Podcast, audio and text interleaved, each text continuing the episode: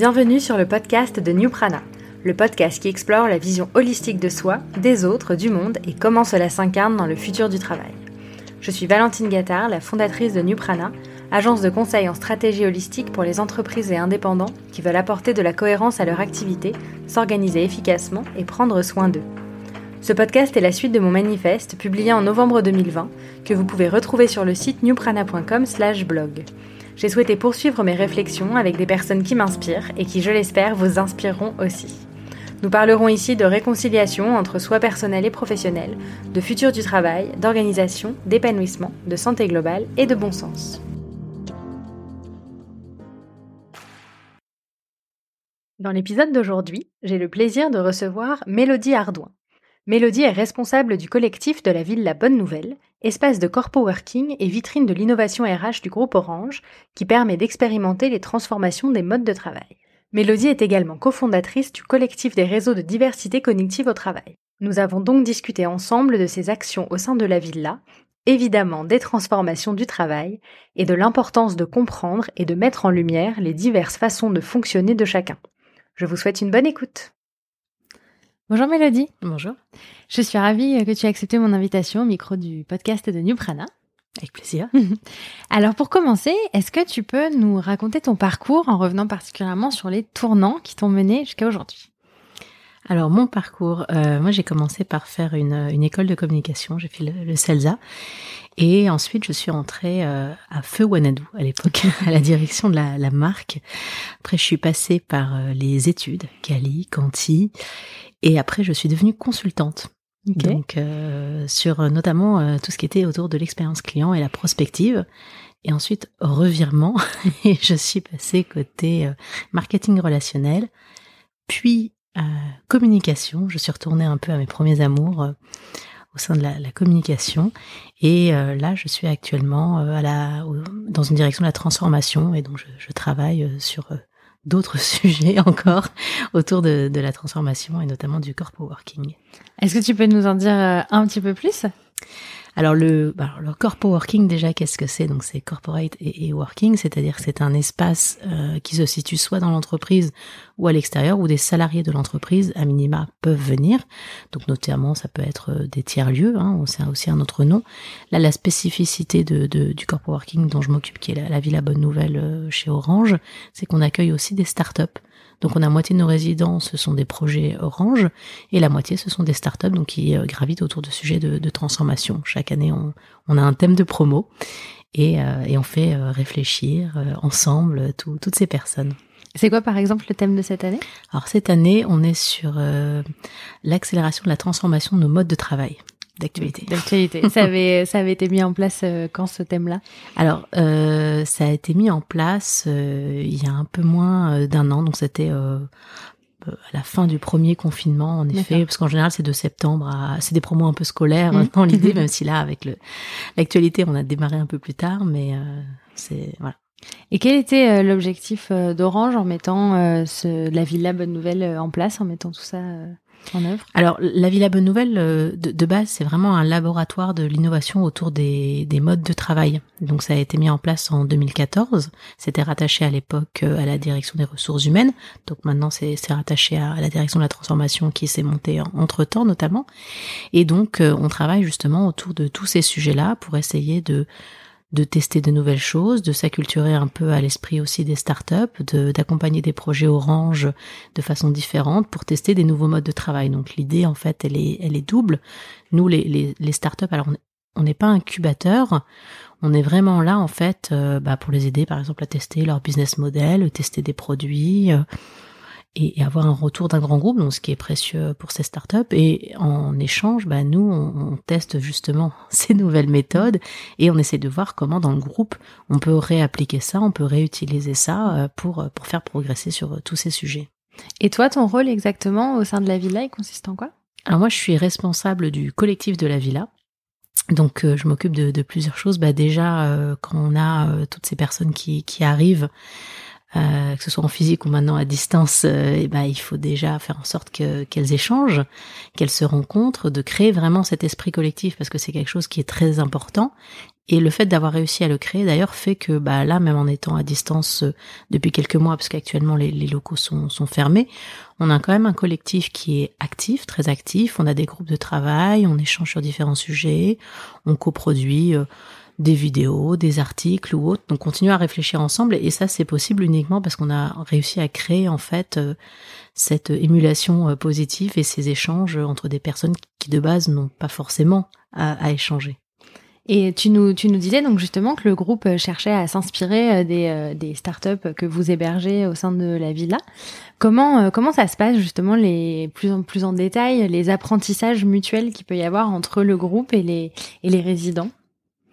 Alors, du point de vue de, des, des, des résidents, par exemple, bah, comme je disais tout à l'heure, on peut les, les aider sur leur business model. Donc, c'est-à-dire qu'ils testent euh, ils pitchent par exemple des choses euh, auprès de, de, certaines personnes, donc ça les aide aussi à avoir des, des retours euh, sur sur leur pitch. Ça les aide aussi quand ils veulent faire un, un POC enfin, ou un test euh, au sein d'une entité. Nous on essaie de faciliter ça pour euh, qu'ils puissent avoir des retours à chaud. On organise aussi beaucoup d'ateliers virtuels, donc ils peuvent aussi euh, tester leur, euh, leur discours, ce qu'ils proposent derrière et tout simplement partager aussi leurs leurs compétences. Donc eux, ça leur permet de savoir si l'information, voilà, elle est, elle est, diffusée de quelle façon et quels sont les, les retours. Donc ça, eux, ça les intéresse particulièrement au-delà bien sûr de quand le lieu est ouvert, l'espace en tant que tel qui nous peuvent, ils peuvent avoir tout, tout, à disposition. Et euh, de l'autre côté, bah, comme je le disais tout à l'heure, en effet, euh, bah, quand on parle par exemple d'ateliers, euh, que ce soit en physique ou en virtuel, bah, ça permet à des salariés du groupe de s'acculturer à plein de sujets divers et variés, plein de méthodos aussi, ça leur permet de tester tout ça. Euh, dans les cas où il y a des, des produits ou, des, des, services qui sont testés dans des entités, bah, ça permet aussi tout simplement déjà d'essayer ça et de voir ce qui est réplicable ou pas ailleurs. Voilà, donc ça peut être tout cet ordre de, de, mm. de choses. Et puis euh, globalement, euh, le fait aussi de, de voir d'autres d'autres fonctionnements. La villa, c'est aussi un lieu sur lequel quand on demande à, à, tous nos résidents, que ce soit des internes ou des externes, chaque année on leur demande un feedback global qu'est-ce que ça leur a apporté. Et là-dessus, on a des, chiffres qui sont très élevés parce qu'on est au-dessus de, de, 80% sur bah, un bien-être euh, au travail, le fait de travailler avec des profils vraiment différents, euh, ça donne aussi euh, envie. On est dans l'innovation, on a envie de tester des nouvelles choses, donc ça donne aussi tout un état d'esprit derrière que soit les salariés Orange peuvent avoir envie de, de, répliquer quand ils retournent sur leur sur leur site d'origine. Et puis les startups aussi, ça leur donne un peu une émulation. Et d'ailleurs, on a des, aussi des, des startups qui se sont rencontrées à la villa et qui ont créé des startups ensemble ou mmh. qui ont euh, fait des produits ou des services ensemble, alors que de base, ils n'étaient mmh. pas forcément euh, voués à le faire. Donc ça, ça provoque aussi ce genre de d'association. Et quels sont les, les types de startups? Comment vous choisissez les startups qui vont intégrer euh, la villa? Alors les startups, on les fait, euh, donc comme je disais, on est sur des promos scolaires. Même, encore une fois, cette année c'est un peu décalé, mais euh, on les fait pitcher tout simplement. Euh, nous, on fait un appel à candidature en général vers le mois de mai-juin sur le thème de l'année qu'on a qu'on a choisi en, interne. on, les, accueille les voilà startups pour pitcher. On a un jury nous en interne avec diverses personnes de la transformation ou des RH ou selon le thème en fait qui a été qui a été choisi. Et là, alors, ce qui va être important pour nous, au-delà évidemment du, sujet, il faut que ça rentre dans le, thème de, la promo, euh, même si en général ils sont quand même assez vastes, exprès aussi pour pouvoir euh, accueillir une, variété de, de start-up. C'est aussi un état d'esprit. C'est peut-être bête à dire, mais c'est essentiel. C'est-à-dire qu'il nous est déjà arrivé de refuser des, des start-up, euh, alors qui étaient pile dans le thème, hein, mais qui venaient peut-être pour faire uniquement du commercial ou en tout cas qui n'étaient pas dans un dans une bienveillance ou dans une envie de partager avec d'autres et en fait on s'est dit que ça n'allait pas fonctionner parce que si on veut pas faire partie d'un collectif forcément ça ça peut pas ça peut pas être euh, une bonne façon d'intégrer euh, la villa. Et est-ce que les profils justement des startups qui postulent et que vous avez euh, intégrés, est-ce qu'il a évolué au fil des années depuis que toi tu y es par exemple? Alors, ça, bah, chaque année, c'est un peu différent selon les, thèmes. En tout cas, ce qu'on essaye de garder d'une année sur l'autre, c'est euh, quand même d'avoir à peu près, je dirais, 30 à 40 euh, de, de nos startups. Donc là, par exemple, cette année, on a une quinzaine de, startups. Ça dépend, on réfléchit en termes de nombre de personnes, donc ça peut varier d'une année sur l'autre. Mais euh, de garder 30 à 40% tout simplement, ça nous laisse un fil rouge et ça nous laisse aussi l'esprit un peu de, de la villa d'une année sur l'autre. Donc, il, ils peuvent redoubler entre guillemets une année si jamais le, le thème est adhérent et comme ça ça nous permet d'avoir des, des parrains des marraines pour les pour les nouveaux les nouvelles et euh, de garder comme ça cet état d'esprit d'une année sur l'autre ça c'est vraiment super important aussi pour euh, permettre à ce collectif de, de, mm. perdurer. Et toi, à titre personnel, est-ce que euh, tes façons de travailler, elles ont évolué au contact justement des, des résidents depuis que depuis que tu fais ça? Oui, clairement, bah ça m'a permis déjà de tester euh, plein de méthodes euh, différentes. Euh, je sais pas, j'ai pu tester du, du codev, je, je connaissais pas au départ, donc ça m'a permis d'en tester en, séance. J'ai appris sur plein de sujets différents, appris que ce soit des des, sujets de, de l'ordre de méthodo très concrètes ou même de façon de penser à, certaines choses. Et c'est vrai qu'évidemment, quand on a un grand groupe ou quand on est une start-up, on va pas y réfléchir de la même manière, donc c'est toujours super enrichissant. Et c'est vrai que ça permet aussi de se dire que euh, bah, des façons d'adresser certains euh, certains points bloquants parfois ou certains sujets, bah, il y a toujours un, regard autre qui est possible. Et ça, nous, on s'en rend compte justement. On, régulièrement, on fait des brainstorms euh, avec avec tous les résidents pour essayer de faire avancer sur des sujets bah, qui impactent les uns les autres. Donc ça peut être des sujets aussi simples que par exemple comment améliorer une newsletter, je sais pas, ou euh, comment améliorer tel ou tel impact. Et forcément, autour de la table, tout le monde a des idées différentes et, c'est ça aussi qui va permettre de, de progresser. Et, euh, et, là, avec euh, ce qui s'est passé ces, ces, derniers mois, comment, comment la crise a accéléré des transformations qui étaient déjà à l'œuvre pour vous? Bah, alors, bon, clairement, comme tout le monde, il y a le télétravail, les visios, etc. Donc nous, ce que ça a accéléré aussi, c'est la façon de se, d'adresser toutes ces questions-là et de se demander, euh, bah, justement, le collectif de la villa, de base, euh, il est réuni par un lieu, la Villa Bonne Nouvelle.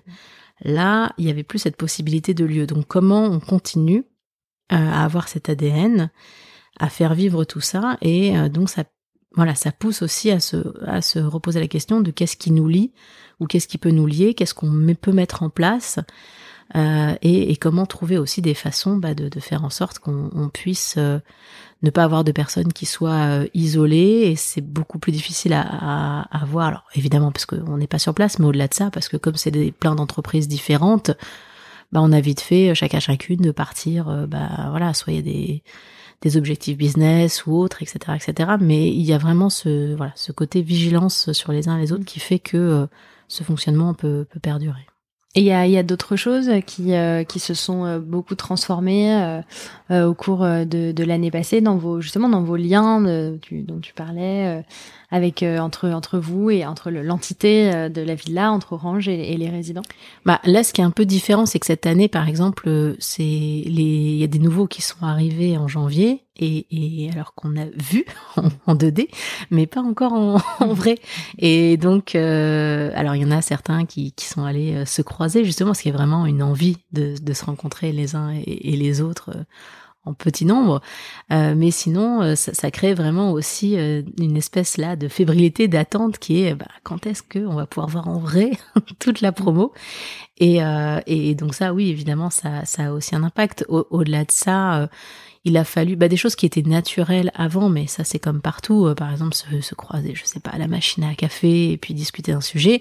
Bah là, c'est des moments qu'on doit euh, organiser entre guillemets. Donc, euh, soit des, des visios, soit des, des groupes de travail sur tel ou tel sujet. Voilà, ça c'est des choses qu'on a fait évoluer aussi au fil du temps.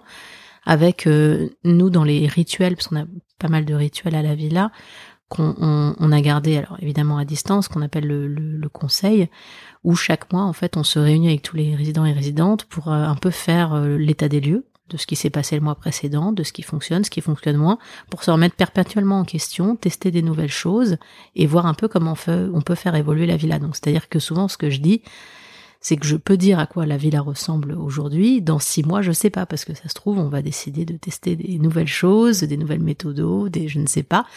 Et donc ça, c'est vraiment quelque chose qui se co-construit à chaque fois. Mmh. Justement, je voulais te demander comment tu comment tu vois l'avenir de, de la villa. Donc, est-ce que tu as quand même quelques éléments de réponse, même si c'est des surprises euh, permanentes? Bah, je pense que oui, c'est des surprises permanentes. Après, en effet, on nous on est on est parti maintenant sur un, on va dire un enfin un rythme de croisière, en tout cas à minima voilà, les enseignements de, de, de, de, la villa, maintenant, avec plus de cinq ans de recul, on a fait en interne énormément de ressources sur le sujet. Là, on vient de, de, produire aussi avec un, un, réseau qu'on a impulsé, qui est un réseau des animateurs et des animatrices d'environnement de travail chez Orange, tout un référentiel en fait des rituels qui existent euh, alors qu'ils peuvent se faire soit euh, sur le soit sur euh, un environnement de travail, soit à distance. Donc on a voilà toute cette réflexion là qui se construit. Et donc maintenant on est sur une étape où on réfléchit au niveau du groupe pour se dire qu'est-ce qui est réplicable ou pas dans le modèle de, de la villa ou de ce type d'espace, comment on peut accompagner aussi des sites qui souhaitent être animés, parce que ça va dans l'air du temps aussi de se dire que on peut mettre des personnes euh, voilà dans un open space ou posées euh, à côté. Ça sans animation voilà le, le, lien et le fonctionnement est pas forcément euh, optimal. Donc on se pose toutes ces questions là justement pour essayer de maintenant tous ces enseignements qu'on a là comment on peut les répliquer beaucoup plus globalement à l'échelle du groupe. Donc là on est en train de, de réfléchir à, à tout ça. Qu'est-ce qui te plaît particulièrement dans ce dans ce travail? Bah, ce qui est intéressant déjà, c'est que tous les jours c'est différent, euh, et puis tous les profils c'est hyper riche. Donc c'est vrai que sur tel ou tel sujet, on va faire appel à telle compétence qu'a telle personne, ou, ou parfois même on découvre en fait, on ne savait pas, mais un tel s'est dit ah mais si ça, moi je sais faire, etc. Donc c'est c'est des découvertes perpétuelles. Donc ça c'est euh, c'est hyper agréable euh, comme état d'esprit. Euh, il y a aussi une bienveillance. Alors parfois c'est un mot un peu galvaudé, mais là c'est vraiment pas le cas. C'est-à-dire que les les résidents les, et les résidentes ont vraiment à, à, cœur de faire en sorte que la, le collectif fonctionne et euh, de s'entraider voilà les, les, les, uns les autres euh, que ce qu'on soit interne externe qu'importe euh, j'ai parlé de start-up on a aussi des associations dans dans les dans nos résidents donc ça c'est c'est vraiment quelque chose qui est super important et euh, d'après tout ce que tu racontes, il y a beaucoup euh, d'éléments euh, qui qui sont constitutifs de ce qu'on appelle le future of work, mmh. pour qui dont on parle beaucoup en ce moment.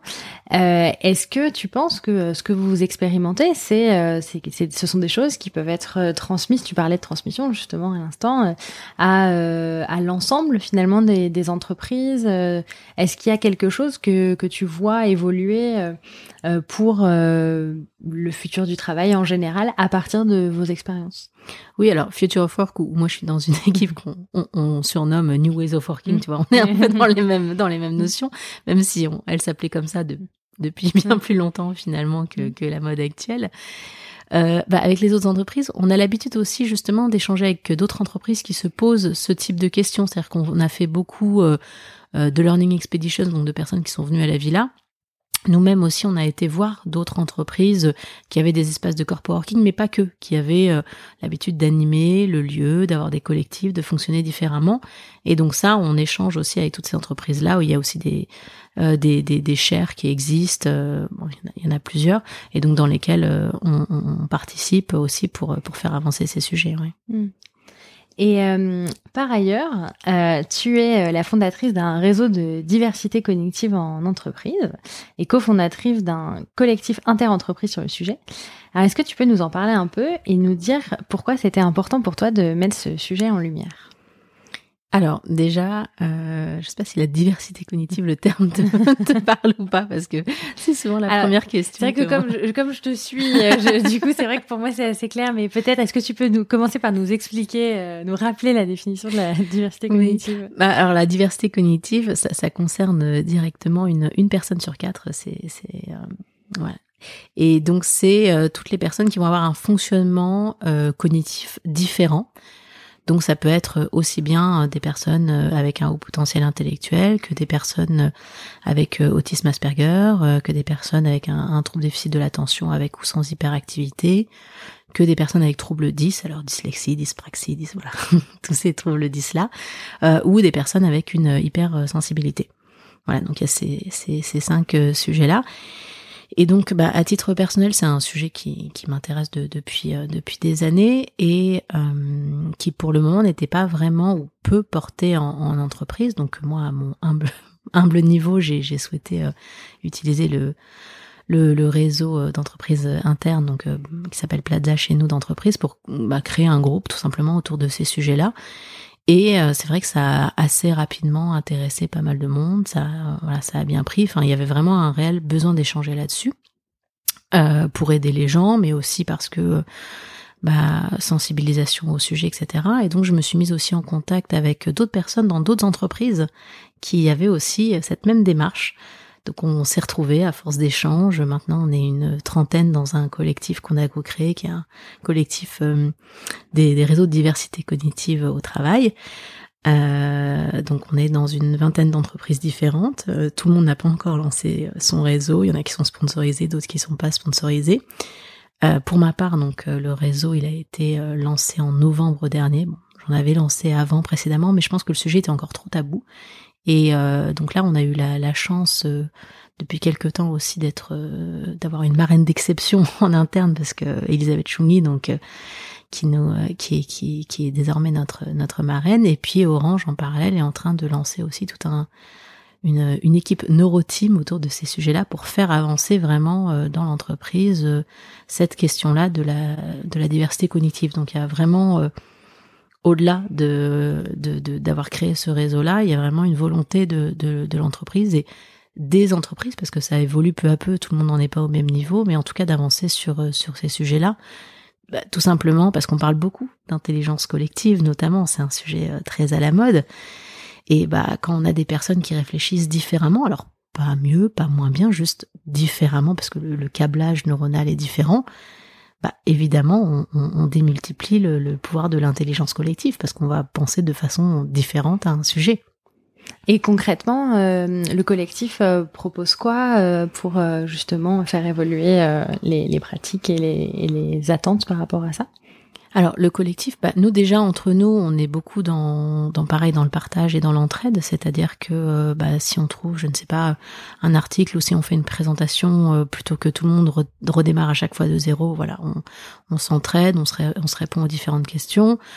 Euh, on est en train de co-construire aussi des, des, starter kits pour aider justement des personnes qui voudraient en créer, créer ce type de réseau dans leur entreprise ou ce type de réflexion.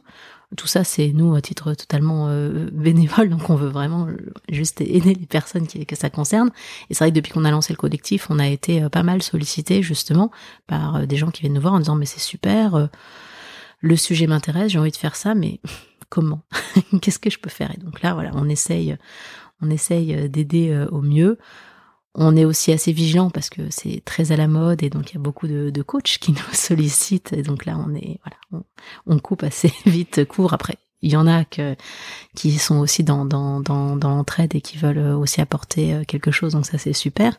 En tout cas, voilà, l'idée c'est évidemment de déjà faire sortir ces sujets-là du tabou, parce qu'on était beaucoup dans le tabou jusqu'à présent, et euh, dans une sensibilisation plus globale. Alors après, on voit que, on disait tout à l'heure que c'était à, à, la mode. Bon, il y a une série, hein, voilà, récemment. Mais surtout, c'est intéressant parce qu'en fait, en, euh, en t'entendant, on, a l'impression que c'est passé de tabou à, à la mode, ce qui, mm. est, ce qui est vrai, ce que je ressens aussi. Qu'est-ce qui, tu crois, a, a fait euh, ce shift en fait euh, On est passé d'un sujet dont il était difficile de parler à quelque chose aujourd'hui dont pas mal de gens se, se réclament. qu'est-ce qui, quel, qu'est-ce qui a fait bouger cette transition?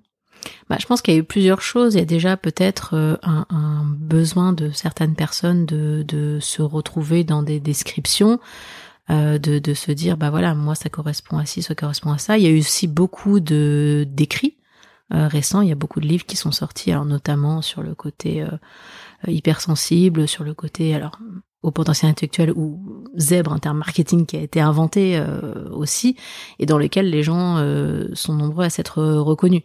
Et donc après, bah évidemment, plus personne se reconnaissent en se disant ah, bah c'est tout à fait moi, plus forcément ça devient à la mode. Après c'est là aussi où c'est intéressant de rappeler les, les, chiffres. Quand on parle de 2% de la population par exemple qui est avec un haut potentiel intellectuel, sur l'hypersensibilité on est plutôt entre 15 à 20% selon selon les études. Donc ça concerne quand même du monde, mais pas tout le monde. Euh, en soi, voilà, moi ce que je dis, c'est que tant que ça peut aider les gens dans leur propre compréhension, euh, pourquoi pas. Après, c'est c'est là aussi où, qu'est-ce qu'on en fait euh, derrière ou pas. C'est-à-dire que quand on parle de diversité cognitive en entreprise, c'est-à-dire qu'on parle de personnes qui souvent ont eu du mal à trouver leur place, euh, des incompréhensions aussi au niveau que ce soit RH, au niveau management, parce que le, le, fonctionnement vraiment différent a eu du mal à être compris ou expliqué, ou la personne s'est suradaptée. Donc il y a aussi tout ça derrière et qui fait que pour l'entreprise, d'ailleurs, c'est une baisse de performance, parce qu'un profil qui est pas entre guillemets exploité euh, euh, alors qu'il souhaiterait euh, l'être, c'est vrai que ça peut, ça peut, c'est dommage hmm. pour tout le monde. Bien sûr. Et du coup, justement, j'ai souvent lu aussi euh, des, des, des témoignages de, là, de, de, personnes au potentiel intellectuel ou hypersensibles qui avaient du mal à, s'intégrer dans l'entreprise. ce sont aussi des sujets qui, qui me parlent. Est-ce que, est-ce que toi, ça a été un enjeu pour toi à un moment donné? Alors un enjeu, euh, disons que euh, je, me, suis rendu compte euh, que quand, moi-même j'ai compris mon propre fonctionnement, donc moi j'ai passé un test, donc oui au potentiel intellectuel et hypersensible, ça m'a permis de comprendre aussi pourquoi dans certains jobs ça avait pu ne pas fonctionner ou pas de façon optimale, pourquoi aussi bah, par exemple, des RH avaient eu du mal à me mettre dans, des cases, par exemple, où euh, j'ai déjà entendu euh, dire euh, que, bah, justement, comme je faisais trop de choses, j'étais dans trop trop de, sujets, et donc si j'étais partout, je n'étais nulle part, et que donc j'avais pas de case d'expertise, parce qu'en fait, au lieu d'en avoir une, j'en avais, je sais pas, trois, quatre, cinq, et donc, bah, ça ne pouvait pas fonctionner. Donc ça, c'est quelque chose qui est extrêmement euh, compliqué parce que quand on entend ça, on se remet en question, on se dit mais pourtant c'est des sujets que je maîtrise, donc je je sais pas. Du coup, est-ce qu'il faut choisir euh, un seul truc sur lequel je je, me dis experte? Est-ce que voilà. Et donc on, peut avoir tendance à, à, à, se suradapter ou à se dire en fait, bah, enfin c'est mon fonctionnement n'est pas adapté alors qu'en fait c'est juste un fonctionnement qui peut être différent. Mais encore une fois si c'est pas forcément entendu comme ça par la personne et, en face bah ça peut euh, bah c'est dommage pour euh, pour pour tout le monde quoi. Donc moi voilà à titre personnel ça peut être des exemples de ce que j'ai déjà pu voir. Après j'en ai eu j'en ai eu plusieurs plusieurs autres autour de moi. Et puis bah l'hypersensibilité par exemple euh, en anecdote dont je te parlais juste avant qu'on enregistre où moi c'est vrai que être sous un néon euh, dans un open space, c'est un truc qui était hyper violent, euh, enfin pour moi, donc ça me donnait régulièrement des migraines, donc euh, ça m'a, j'avais paru très bizarre, mais j'avais réussi enfin un jour à faire éteindre le néon au-dessus de moi, ou voilà, ou, qu'on me voit plus comme bizarre. Si parfois j'avais besoin de mettre des boules qui est, parce que une hypersensibilité au bruit qui fait que dans l'open space ça, peut être très violent. Mm. Voilà, des, choses comme ça, toutes bêtes hein, en, soi, mais euh, c'est vrai que ça, ça peut être vu comme un peu bizarre, quoi. Et est-ce que une fois que tu as passé les tests et que du coup c'était euh, bah, du coup c'était clair pour toi, est-ce que ça a changé ton ton rapport à ton travail, à ta place euh, dans l'entreprise? Est-ce que ça t'a comment ça t'a aidé? Bah, je pense que, alors déjà, quand on passe les tests, il y a un moment de digestion qui est nécessaire. C'est ce que j'ai toujours aux gens. Faut déjà, voilà, se poser, savoir ce qu'on en fait. Ça apporte une compréhension de, de soi. Alors après, certaines personnes n'ont pas besoin de, de passer de, de tests, d'autres, d'autres oui, ça c'est encore, c'est propre à chaque personne. Euh, en tout cas, moi, ça m'a permis de déjà de mieux m'accepter moi-même, ce qui est déjà pas mal, de mieux me comprendre aussi, parce qu'on peut avoir tendance dans ces cas-là à se dire, à se dire, je, suis un ou une extraterrestre, ça, ça, ça va pas le faire. Euh, il y a, enfin, qu'est-ce qui, qu'est-ce qui ne va pas? Alors que, bah non, là, on se rend compte, ah, mais en fait, c'était pour ça. Donc, c'est pas juste euh, un souci, c'est pas que je suis bizarre en tant que tel, ou en tout cas, ça s'explique, donc ça peut être rassurant aussi. Et maintenant que je sais par exemple que j'ai une hyper sensibilité à la lumière ou autre, bah c'est pas une, une une espèce de coquetterie, c'est juste un, un fait, bah, et c'est pas grave, voilà. Donc ça permet de de mieux de mieux assumer le, le, sujet aussi et puis d'être aussi bienveillant avec soi-même euh, et du coup d'être aussi plus tolérant par rapport aux autres parce que du coup on se met aussi à être vigilant à se dire ah bah telle personne elle fonctionne différemment de moi mais peut-être que en fait c'est juste euh, une autre différence et voilà quoi et euh, justement, sur ces sujets, euh, tu, tu animes sur euh, Clubhouse depuis plusieurs semaines des sessions très régulières sur, donc sur la diversité cognitive. Et comment justement, as, donc tu parlais de, de, on est passé de tabou à la mmh. mode, mais à toi, à titre personnel, comment tu as vu évoluer les, les, les, les regards depuis, depuis quelques années et, et, particulièrement depuis que tu animes ces sessions? Comment comment tu, tu perçois les choses maintenant en, en, animant ces, ces sessions?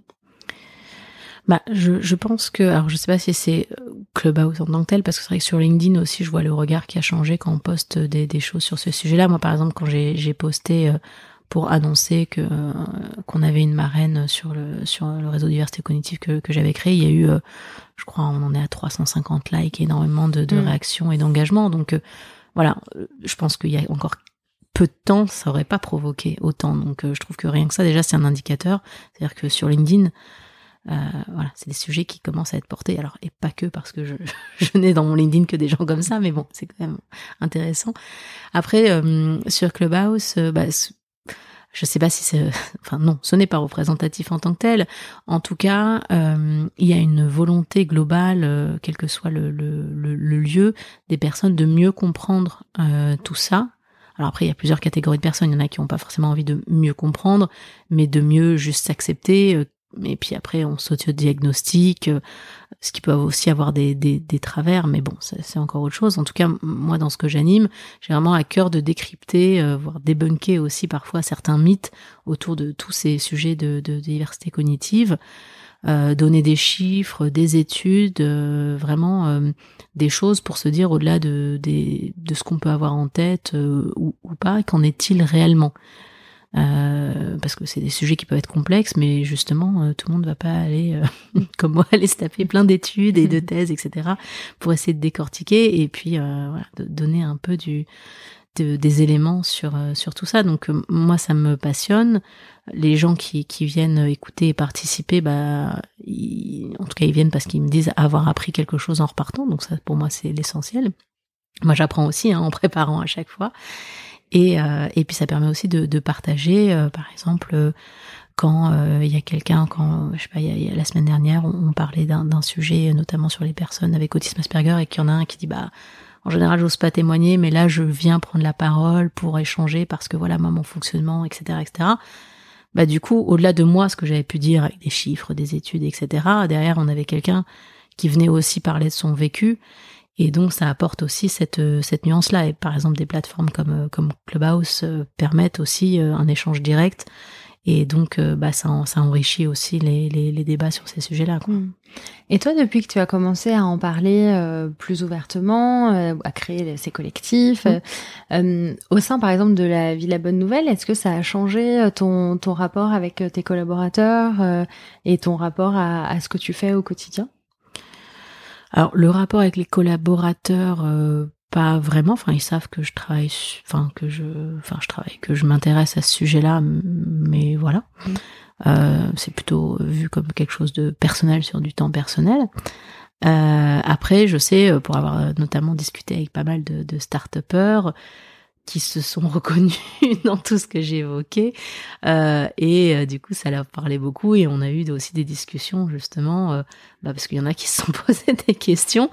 Euh, et donc je sais pas j'ai pu conseiller des livres des choses par rapport à eux-mêmes elles-mêmes ou un mmh. enfant ou autre quoi mais oui, il y a beaucoup de start qui sont concernés.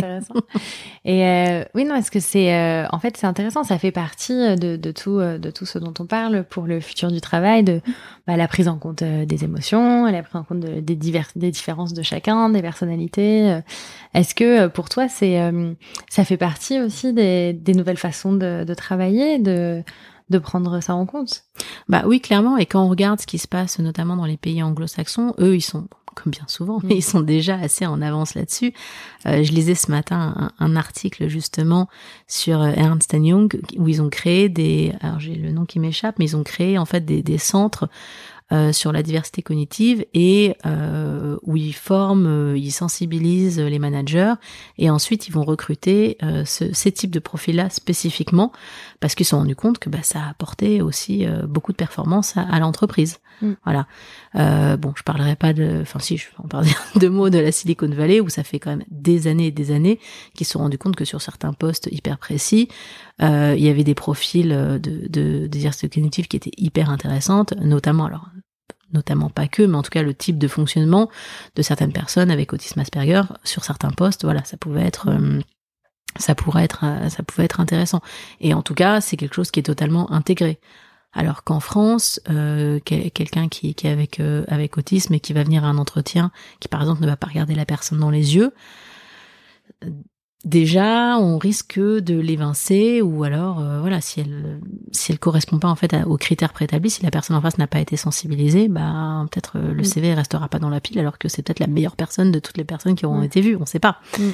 Donc, euh, et, cette sensibilisation-là, elle n'a pas encore été euh, vraiment abordée en France. Mm. Ouais, non, c'est c'est vraiment intéressant parce que, euh, bah donc, enfin, moi, le, le, fil rouge de, de mon manifeste, c'est sur la, la réhumanisation au mm. travail, avec donc tout ce que tout ce dont on vient de parler, et et voilà justement le ce que, ce que je disais à l'instant, la prise en compte euh, des émotions, les particularités de chacun, pour euh, définitivement sortir des structures euh, construites pour l'homme-machine du début du XXe siècle. Et toi, de, de, manière beaucoup plus large, quel est ton point de vue sur les transformations actuelles et futures de cette réhumanisation au travail, en plus de tout ce, de tout ce dont on vient de parler? Bah, je pense que sur ce sujet-là, si on, on, groupe un peu, euh, si j'ose dire, tout, tout ce qu'on s'est dit euh, autour de justement aussi la, la réhumanisation de travail, réhumanisation pardon du travail, c'est aussi se, se, dire que bah évidemment on est tous et toutes bah, des humains, des humaines avec nos spécificités et que peut-être que euh, d'essayer de faire rentrer des gens dans des cases ou dans un moule, parce que c'est souvent des termes qu'on entend et qui ressortent, et parce que c'est ce qui a été demandé aussi pendant longtemps, c'était de correspondre. Euh, quand on embauche, euh, par exemple, dans certaines entreprises, que des gens qui sortent de telle ou telle école, ou qu'on a un programme de, alors du coup ça s'appelle haut potentiel ou graduate ou qu'importe, mais voilà, de gens qui ont fait telle école, qui ont fait tel truc, etc., qu'on va accompagner de telle façon, tout est hyper normé, hyper normalisé. Donc c'est là où justement euh, sortir des cases, sortir du cadre, c'est aussi dans bah, voilà think out of the box. c'est ça veut vraiment dire ça au sens propre. Et euh, du coup, si on enlève les cases, tu, enfin pour moi, tu rajoutes de l'humain quelque part. Mm. C'est-à-dire que euh, on ne définit plus comment on va avoir des cases et on met les humains dedans. Mais bah voilà, t'as des humains et puis après peut-être comment autour de ça tu crées quelque chose qui fait que ça fonctionne quoi. Mm. Et euh, un, un, point essentiel euh, que, que j'aborde est, est, celui euh, de la réconciliation entre le soi personnel et le soi professionnel. Est-ce que le fait, toi, pour toi, d'avoir mis ces particularités en avant pour toi, ça a été une façon d'aller vers cette réconciliation? Et est-ce que tu te sens, toi, pleinement en toutes circonstances? Alors ça, c'est quelque quand je disais tout à l'heure justement quand on passe un test ou autre qu'il faut le temps de digérer puis de se, du coup de se réaligner ou de s'aligner avec soi-même parce qu'on se rend compte euh, qu'on a pu être dans une suradaptation, notamment au travail. Mais bon, ça, ça concerne tout le monde, hein, pas que les personnes euh, qui, qui, sont dans la diversité cognitive, mais beaucoup quand même, où on essaye de se lisser pour entrer justement dans, dans, dans un moule. Euh, et bon, comme on sait, hein, trop vouloir rentrer dans le moule, on mhm. finit tartin, ça c'est connu.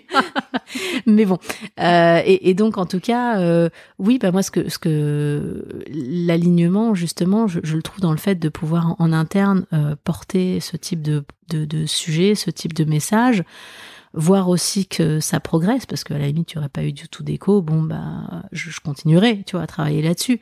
Mais là je sens qu'il y a, il y a un moment qui fait que c'est aussi le, bon moment pour porter ces messages. Et donc du coup ça me fait vraiment un, un, un bol d'air parce que tu, tu, tu dis ah mais en fait euh, ça y est les entreprises sont prêtes à avancer sur ces sujets là euh, la diversité, voilà, c'est va avancer là-dessus et tu te dis qu'en termes d'alignement, d'être euh, bah, en toutes circonstances bien avec soi, avec les autres ou au travail, bah, tu peux enfin être toi-même tout simplement bah, parce que pour les exemples un peu bateaux mais que je citais tout à l'heure, bah, peut-être que euh, ça choquera plus personne demain si je mets des boules qui est mm. ou si quelqu'un d'autre met des lunettes de soleil en intérieur ou mm. si euh, ce matin j'avais une collègue au téléphone qui me disait que euh, elle, oui, elle avait besoin vraiment de s'isoler dans, un bureau euh, régulièrement, toutes les toutes les trois heures à peu près, parce que euh, il y avait trop de sursollicitation un peu partout, quoi. Et donc, sinon, elle n'arrivait pas à se concentrer.